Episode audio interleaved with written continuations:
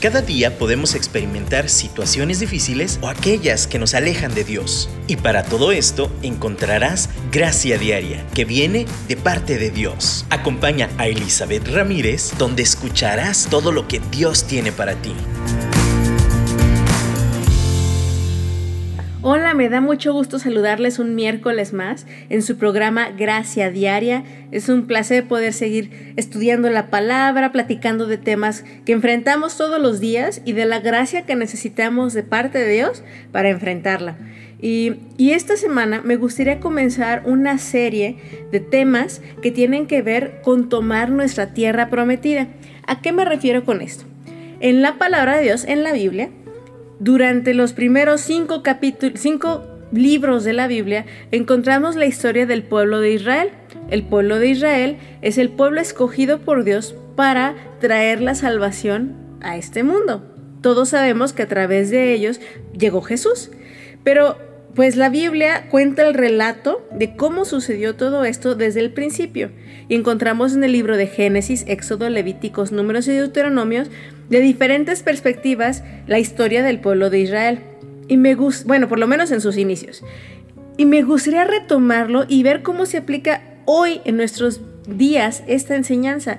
Esta enseñanza de ir a la tierra prometida como sabemos en la historia, si han visto la película del príncipe de Egipto o los diez mandamientos o han escuchado alguna historia sobre Moisés eh, y cómo sacó el pueblo de Israel de Egipto, entonces creo que saben un poquito de lo que me estoy refiriendo.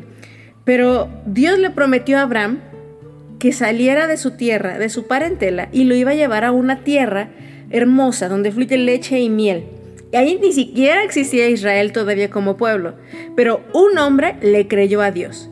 Hemos hablado muchas veces sobre esto de la fe, de caminar, de creer, y si alguien hizo eso, evidentemente fue Abraham. Sin más información más que sal de tu casa, él dio el paso, siguió a Dios y decidió salir de su casa, de su parentela, y seguir a Dios a donde él lo llevara sin más dirección, sin definición, sin descripción así súper detallada, él siguió a Dios y le creyó. Él tuvo una conexión con Dios, le creyó a Dios y eso hizo que em, él experimentara muchas obras maravillosas de parte de Dios. Ahora, ahí empezó todo. Pero si siguen leyendo la escritura, se van a dar cuenta que hubo un chorro de problemas, momentos de duda, momentos de tribulación. Pero bueno, él al final de cuentas siguió creyendo a Dios, tuvo un hijo eh, que se llama Isaac, él fue el hijo de la promesa. Bueno, tuvo un hijo antes, pero Isaac fue el hijo de la promesa. Tenemos después que Isaac tuvo a sus hijos Jacob y Esaú. Jacob fue el que siguió con la promesa y Dios cambió su nombre a Israel. Israel, como Jacob antes, ahora se llama Israel, tuvo 12 hijos, los cuales ahora entendemos que son las 12 tribus de Israel. Y a través de José, que era el penúltimo de los hijos de Jacob, llegaron a la tierra prometida en Egipto. Eso es un resumen super express de cómo llegó el pueblo de Israel a estar atorados en Egipto. Ahora, la tragedia de Egipto es que empezaron bien, o sea, llegaron a un lugar que se les daba de comer en un momento de sequía. A través de José, siendo el segundo después del faraón, recibieron alimento, cuidado, protección.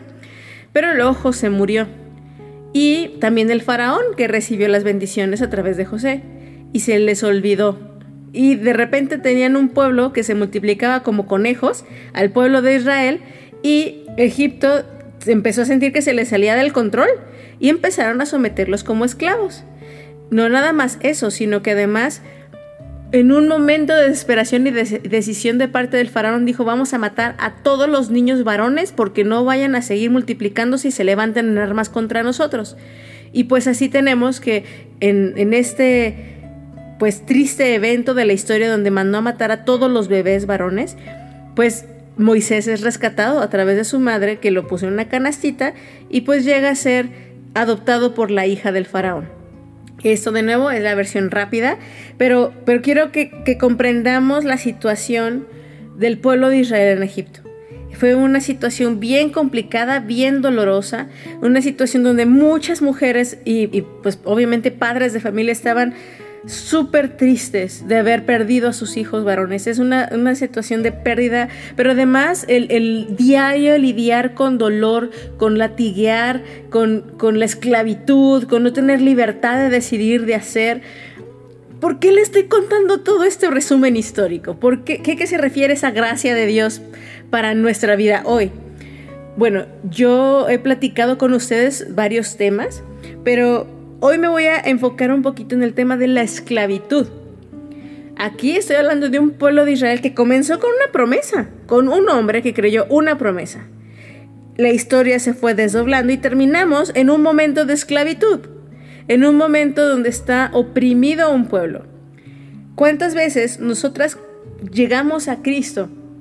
Llegamos a una reconexión con nuestro Dios y tenemos esta visión de la promesa y lo seguimos, como Abraham lo hizo, y, creemos. Y Dios nos dice, sabes que yo te voy a dar una tierra prometida, que es referente a ese lugar donde fluye leche y miel, un lugar de provisión, un lugar que, que vamos a tener el cumplimiento de la promesa de Dios para nuestras vidas. Pero en el camino hay muchos baches. Y llega un momento en donde nos esclavizamos, terminamos sujetas a una situación incómoda que al principio empezó bien, pero empezó a deteriorarse de tal forma que terminamos en una esclavitud en nuestra alma, una esclavitud psicológica, una esclavitud hasta espiritual, cuando Dios nos había prometido tantas cosas y de repente abandonamos nuestra esperanza, nuestra fe y solo queremos llorar. Solo queremos decir, ¿cómo hice para llegar hasta aquí? ¿Qué pasó? Dios, que no estábamos de acuerdo. ¿Cómo llegué a Egipto? ¿Cómo llegué a estar tan atrapada, tan atada a tantas situaciones complicadas? Y aquí, aterrizándolo a nuestros temas actuales, puede ser una relación conflictiva, una relación de pareja esclavizante, puede ser una relación hasta laboral. Eh, ustedes creo que estarán de acuerdo conmigo que hay trabajos, hay situaciones laborales que parecen esclavitud. También eh, puede ser una situación familiar, una situación de codependencia, adicción. Hay tantas cosas que nos esclavizan en esta vida. Que, que, no las vemos tal cual, no nos ponen un grillete en nuestras manos, no nos dan latigazos físicos, pero nos tienen oprimidas constantemente. Y entonces llega un momento que como el pueblo de Israel necesitamos levantar nuestra voz y decir, Señor, sálvanos sálvanos, sácanos de aquí. Y ese es el símil con el pueblo de Israel. Llegó un momento que ya no podían más y decían, Padre, sácanos de, Egipto, sálvanos. De ahí la importancia de la palabra salvación. Muchas veces lo, como que es una palabra que ya nos acostumbramos mucho, pero cuando estamos bajo esclavitud, cuando estamos oprimidas, cuando estamos cansadas, es, es, una palabra muy poderosa donde decimos, por favor, sáquenme de aquí, alguien sálveme. Y entonces Dios escuchó y dijo, es tiempo, es tiempo de que esa esclavitud se rompa. Y el programa de hoy, yo quiero decirte que es tiempo. Es tiempo de que esa esclavitud que a lo mejor ha estado viviendo en una relación, en una codependencia, en una dependencia a alguna sustancia, en alguna relación tóxica, laboral, social, cualquier tipo de relación, interconexión con otras personas también, que, que sientas esta atadura, esta situación difícil que no podemos romper.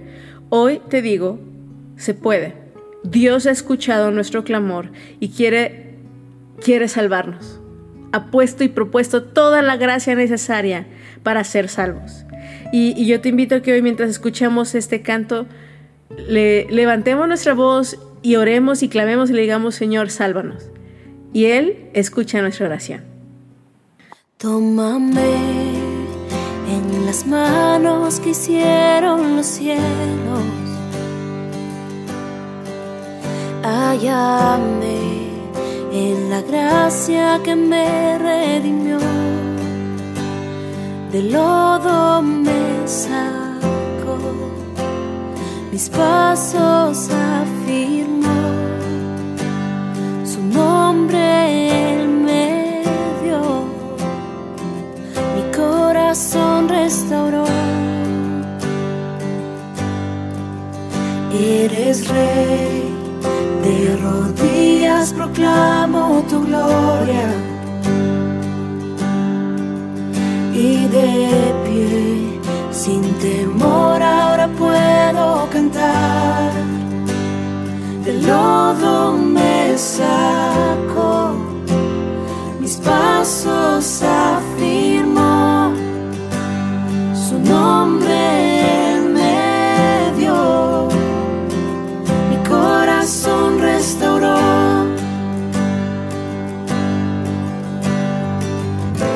Aquí estoy, te necesito,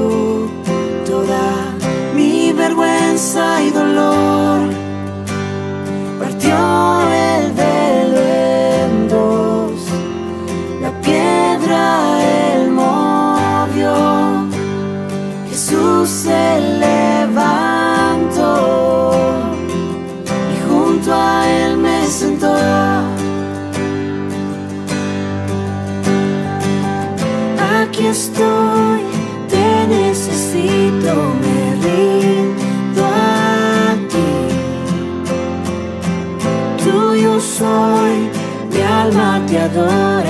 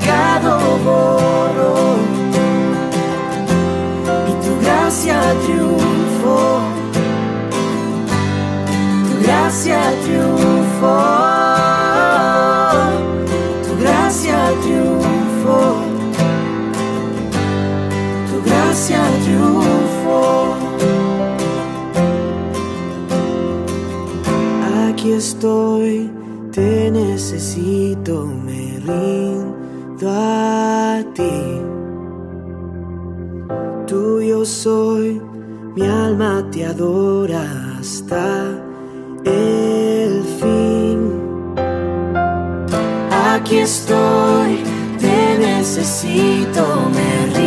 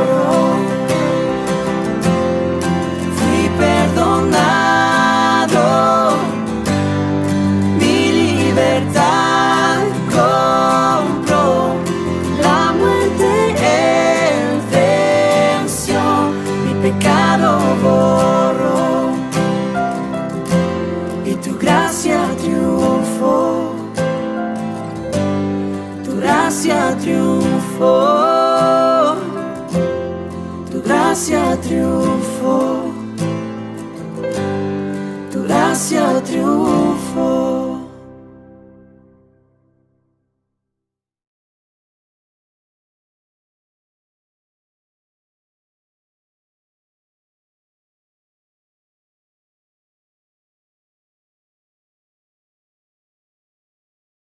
Regresamos a nuestro relato sobre la tierra prometida de la historia del pueblo de Israel y cómo se relaciona eso en nuestras vidas, cómo llegamos a ese punto de desesperación donde necesitamos la salvación de nuestro Dios.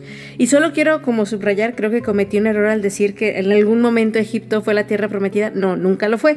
Solo quería como subrayar que al principio fue una entrada fácil, fue una entrada hasta cómoda que fue buena en inicio, pero después se fue deteriorando y se convirtió en algo tóxico después.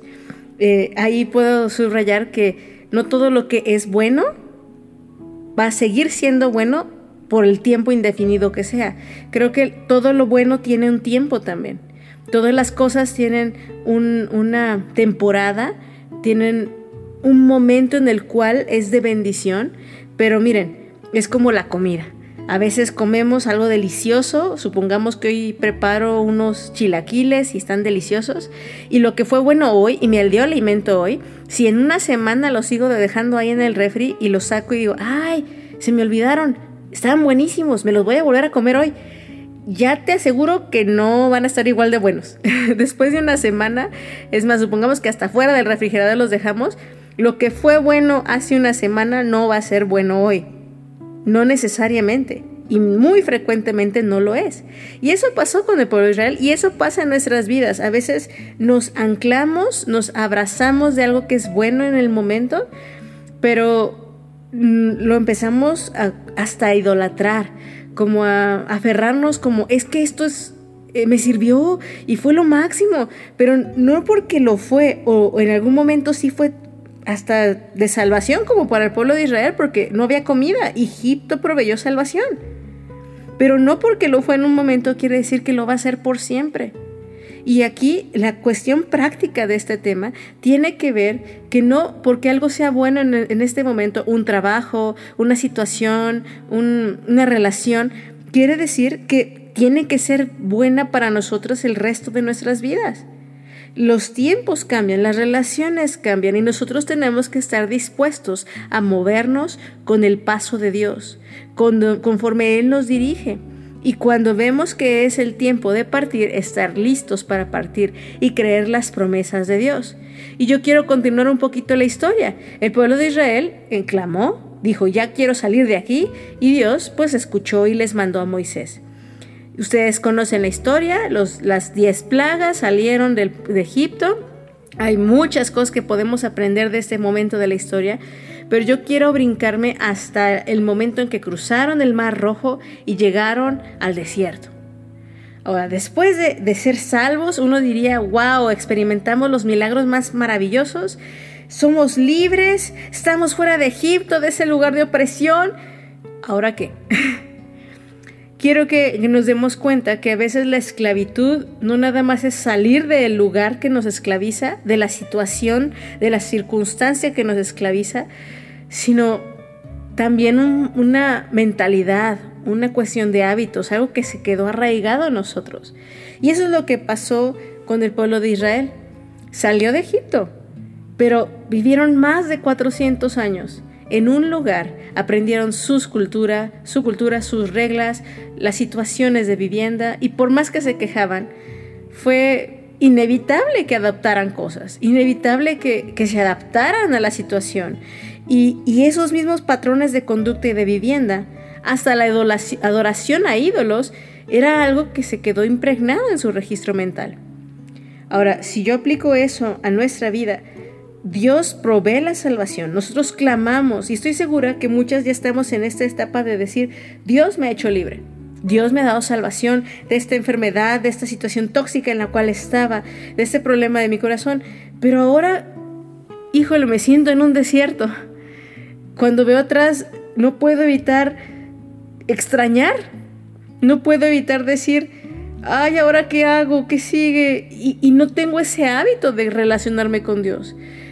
Y, eso es lo que le pasó al pueblo de Israel. Salió de Egipto, se encuentra en el desierto, quiere pues toda su comunicación con Dios hacerla a través de Moisés porque a ellos les da miedo hasta acercarse. Y nos encontramos en un momento donde caminan por el desierto, han visto la provisión de Dios, han visto los milagros, han alabado, pero pues les falta agua, se quejan, les falta comida, se quejan, les falta, no sé, cualquier cosita se quejan. yo no sé si puedes visualizar esta situación, pero creo que si lo pensamos sobre nuestros hijos, a lo mejor sería un poquito más claro. ¿Cuántas veces nuestros hijos nos piden algo y están, mami, ¿me das esto? Mami, ¿me das esto? Mami, ¿me das esto? Insisten, insisten, insisten y uno ya está en el punto de la desesperación y dice, ándale pues, te lo doy. Y entonces le damos eso que han pedido y cuando se los damos es, ah, gracias. Y lo dejan tirado. O sea, tanto insistieron, tanto desearon por él y cuando lo obtienen, como que no les satisfizo, no fue suficiente, este, no saben qué hacer con eso. ¿Cuántas veces pedimos y rogamos ser libres de nuestras ataduras? Ser libres de nuestras luchas internas. He hablado mucho de lo externo, pero también de las luchas internas. Y, y cuando avanzamos, cuando somos sacados de nuestro Egipto y más intenso, ya no sabemos qué hacer y nuestro primer impulso es querer correr para atrás donde está medio seguro por lo menos, porque como dice el dicho, más vale bueno, malo conocido que bueno por conocer. Hasta el mismo dicho implica esta atadura mental de no aventarnos en fe a avanzar, porque no lo conozco. Y entonces ¿Cuántas veces no hemos hecho eso nosotras? ¿Cuántas veces no hemos tenido esta lucha de sacar a Egipto de nuestros corazones, esa esclavitud dentro de nosotras? En lo físico damos pasos, eh, cortamos con relaciones, decimos, ya, es suficiente, ya no aguanto ese trabajo y renuncio, pero salgo de una y reproduzco el mismo patrón después. Y salgo de otra situación y reproduzco el mismo patrón después. Y entonces creamos estos hábitos que tuvimos en Egipto y los recreamos y los recreamos, aunque ya no estamos en Egipto. Y nuestro clamor debe de ser el mismo, Señor, sálvame, pero ahora no sálvame de la circunstancia, sálvame de esta esclavitud que yo ahora estoy abrazando, de esta situación que yo sola me puse el yugo en el cuello, en, mi, eh, en esta situación complicada en la cual ahora tengo libertad de decidir, pero me cuesta, ya no sé qué hacer. Y entonces nos quejamos, eh, nos agüitamos, vemos las situaciones, todo es por vista, no es por fe. El pueblo de Israel sigue caminando sin creerle a Dios. La incredulidad es uno de los más grandes estorbos para recibir la salvación de nuestra alma, de nuestros vicios, de nuestras torturas, de nuestras eh, luchas internas.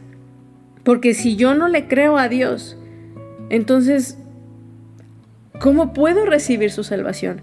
Hemos leído en Hebreos capítulo 11, versículo 6, donde dice, el que quiere agradar a Dios debe creer que Él existe y que Él es galardonador de los, que le buscan.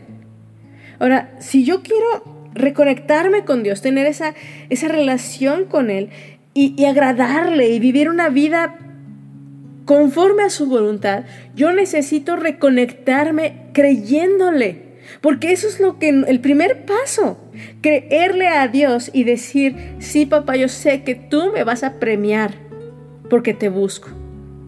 Dios no se queda con nada, no lo guarda y decir, ay, bueno, ya, está bien, se me va a olvidar discretamente recompensarte. No, Él es galardonador de los que le buscan. Y y eso es en toda la Biblia. Vemos cómo Dios respalda a aquellos que le creen. Y yo te invito que hoy te avientes a creerle. Te avientes a decir, papá, ya, ya no voy a, seguir quejándome, eh, a seguir sufriendo de más. Y sobre todo, yo decido dejar estos hábitos, estas creencias que yo tenía en Egipto y las traigo conmigo, esta esclavitud que yo sola me cargo, Dios, ya no más, decido creerte, decido avanzar y aunque el desierto se vea feo y aunque no vea muchas evidencias de la tierra prometida que me dijiste en lo físico, yo te creo y yo creo que recompensarás a los que te creen. Yo te invito hoy que de verdad hagamos este paso de fe y le digamos, Señor, yo sé que salvas, restauras y seré libre de esta atadura que aún tengo dentro de mí. Su amor cargó aquella cruz, preciosa sangre de Jesús.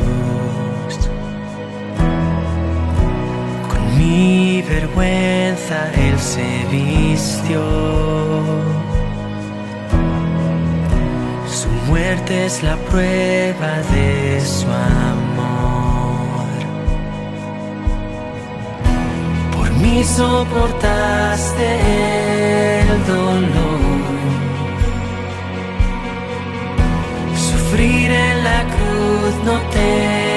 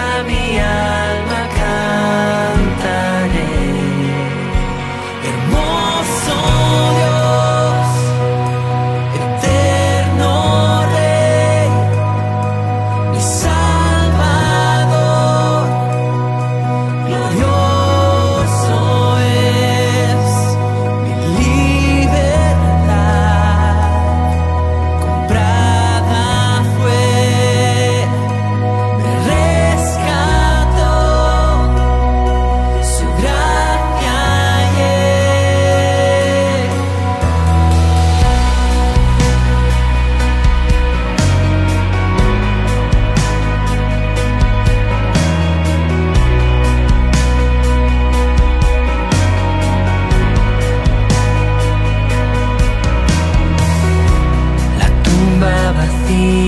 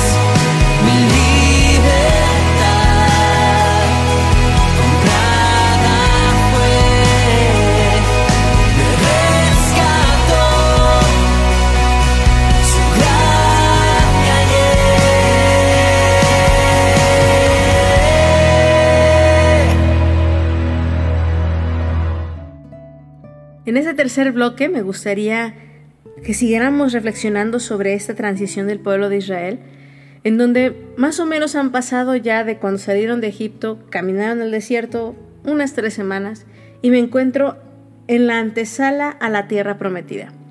Muchas veces pensamos que tiene que pasar mucho tiempo para no sé, ser maduros espiritualmente para, para recibir las promesas de Dios. No sé, en cuanto acepto a Cristo, tengo que pasar como cinco años en el instituto bíblico, tengo que estudiar tal proyecto, tal em, diplomado, tal cosa. Pero ¿saben que no? Muchas veces no reconocemos que Dios nos nos puede y nos invita a caminar con Él y cuando caminamos en fe el proceso puede ser mucho más rápido de lo que esperamos y llegar a esa tierra prometida. Pero entonces quiero que adelantemos un poquito la cámara, el video y, y veamos ese momento en donde estamos en la antesala de la tierra prometida, donde estaba el pueblo de Israel y veían y así la podían ver de lejitos y entonces Dios les dijo, ¿sabes qué? Envía 12 espías y quiero que vean cómo está la tierra, que vean que es tierra fértil, tierra que produce el fruto que yo les prometí, la leche y miel. Y, bueno, pues entonces también tenían que ver qué había, qué dificultades podrían enfrentar. Y Moisés obedeció, mandó a sus dos espías, uno de cada tribu, entre ellos estaba Josué y Caleb. Y entonces los manda, exploran la tierra durante 40 días y regresan. Y efectivamente, era una tierra hermosa, una tierra deseable, una tierra donde fluye leche y miel. Era el terrenito donde yo quisiera construir mi casa de campo. O sea, hermosa, hermosa la tierra. Pero había gigantes. Y había estos seres enormes que, que tenían bastante fortaleza física, los cuales los mismos espías decían, nos vemos como chapulines, nos vemos como grillitos comparados con ellos. Y y tienen ciudades fortificadas y dentro de la promesa de Dios no hubo ningún momento donde Dios dijo, se los voy a dar sin pelea. Uy, la promesa va a llegar facilita, ¿eh? O sea, yo te lo prometo y te lo doy, sin que luches. No, la promesa de Dios nunca incluyó que iba a ser fácil y que iba a ser regalado. La promesa de Dios incluía de que yo te voy a dar la tierra prometida. Pero cuando yo digo yo te la voy a dar es también tú tienes que hacer lo que te corresponde para tomarla. Y en ese, eh, como de repente mal proceso de comunicación de los israelitas con su Dios, dijeron, no, pues no, nos vamos a morir, nos trajiste a morir aquí al desierto, nos hubiéramos quedado en Egipto, pues aquí ya para qué le seguimos, si todos nos vamos a morir.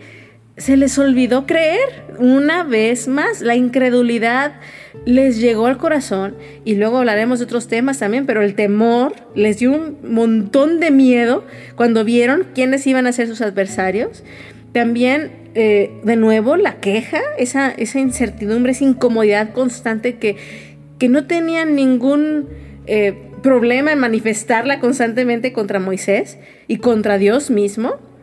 Y cuando pensamos en todo eso y vemos la escritura, híjole, yo, yo me imagino el corazón de Dios, todo aguitado de, pensar, de, conocer y oír lo que su pueblo está haciendo. O sea, yo te he dado todo, has visto mis milagros, te saqué de Egipto, viste todo lo que puedo hacer y no crees que lo pueda volver a hacer. Y yo quiero decirte que a veces somos así nosotras. Hemos visto tantos milagros de Dios en nuestra vida y no creemos que Dios lo pueda volver a hacer cosas más grandes que gigantes. Egipto era un país opresor, tenían armas, los podían haber exterminado cuando quisieran. Y Dios los libró de eso. Si Dios los libró de eso, ¿no podría hacerlo una vez más contra los gigantes de Canaán? Si Dios no te sacó a ti de una situación tan difícil anteriormente, ¿no podrá hacerlo de nuevo hoy? De nuevo, la esclavitud en nuestros corazones a veces no se va y nos hace seguir viviendo en un patrón oprimido en donde somos víctimas constantes de alguien más. Y yo te quiero decir, no más. No necesitas seguir siendo víctima porque ya no lo eres, ya no eres esclava. Ya no somos esclavas ni del temor, ni de la opresión, ni de la persecución. Y si, si uno sigue a Cristo, ya no somos más esclavas. Y si lo creemos, de la misma forma que nos libró ayer, nos librará hoy. Lo triste de esta historia es que el pueblo de Israel no le hizo caso a Dios. Y, solamente dos de los dos espías le creyeron a Dios. Y esos dos sí llegaron a entrar a la tierra prometida, no sin tener que esperar 40 años en el desierto para que depurara el pueblo de Israel de todos aquellos incrédulos que no quisieron entrar porque tuvieron miedo.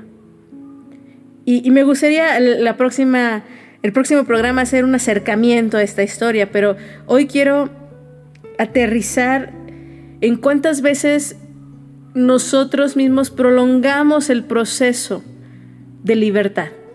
O sea, algo que pudimos haber alcanzado en un mes, nosotros por nuestra incredulidad, nosotras por nuestros miedos, nosotras por, por nuestra falta de fe, nos quedamos vagando en el desierto 40 años. Y eso tiene consecuencias también para los que van con nosotros. Hoy te invito a que le creamos a Dios. Hoy te invito a que esta promesa de la tierra prometida nos aferremos a ella. Dios tiene promesas maravillosas, Dios nos las ha dado y las cumplirá en nuestras vidas. Y como dice ese canto, aunque nuestros ojos no lo puedan ver, Él está obrando. Y lo podemos sentir y podemos ser conscientes. Aunque no podamos verle, Él está obrando. Y lo estamos invitadas a creerle. Y cuando somos mujeres de fe, no hay nada que nos detenga. He visto en las noticias eh, algunos documentales sobre mujeres y todo lo que han logrado hacer por salvar a sus hijos, por, por proveerles cosas que en, en lo físico, en lo natural a veces se ve imposible. Pero ¿Cuántas veces nuestra motivación es lo que nos impulsa? Y una mujer que está motivada y cree que la salvación está en Cristo va a hacer lo imposible porque Dios es el que hace eso en nosotras. Y eso es lo que lleva a nuestros hijos, a nuestra descendencia, a nuestras hermanas, a nuestras familias enteras a seguir esa herencia por generaciones. Aquí las decisiones y las incredulidades de unos afectó a las generaciones siguientes. Hoy tenemos la oportunidad de decidir que nuestra generación es la que entrará en la tierra prometida. Yo seré la que entre en la tierra prometida. Yo digo, sí Señor, creo en ti. Sí Señor, si tú lo dices, lo harás. Hoy ya no quiero ser esclava. Hoy quiero ser libre y que no solamente circunstancialmente me libres de Egipto, sino que de mi corazón se salga cualquier hábito, cualquier pensamiento esclavizante y victimizante, para que pueda caminar contigo creyendo y disfrutando de las promesas y del cumplimiento de ellas en mi vida. Muchas gracias por, por estar aquí hoy. Muchas gracias por unirte a este reto y atreverte a creer y a confiar. Yo sé que veremos la victoria yo sé que la tendremos y yo sé que la gracia de Dios será manifestada en nuestras vidas cada día. Te mando un abrazo, seas muy bendecida y nos vemos, nos escuchamos la próxima semana en el programa Gracia Diaria.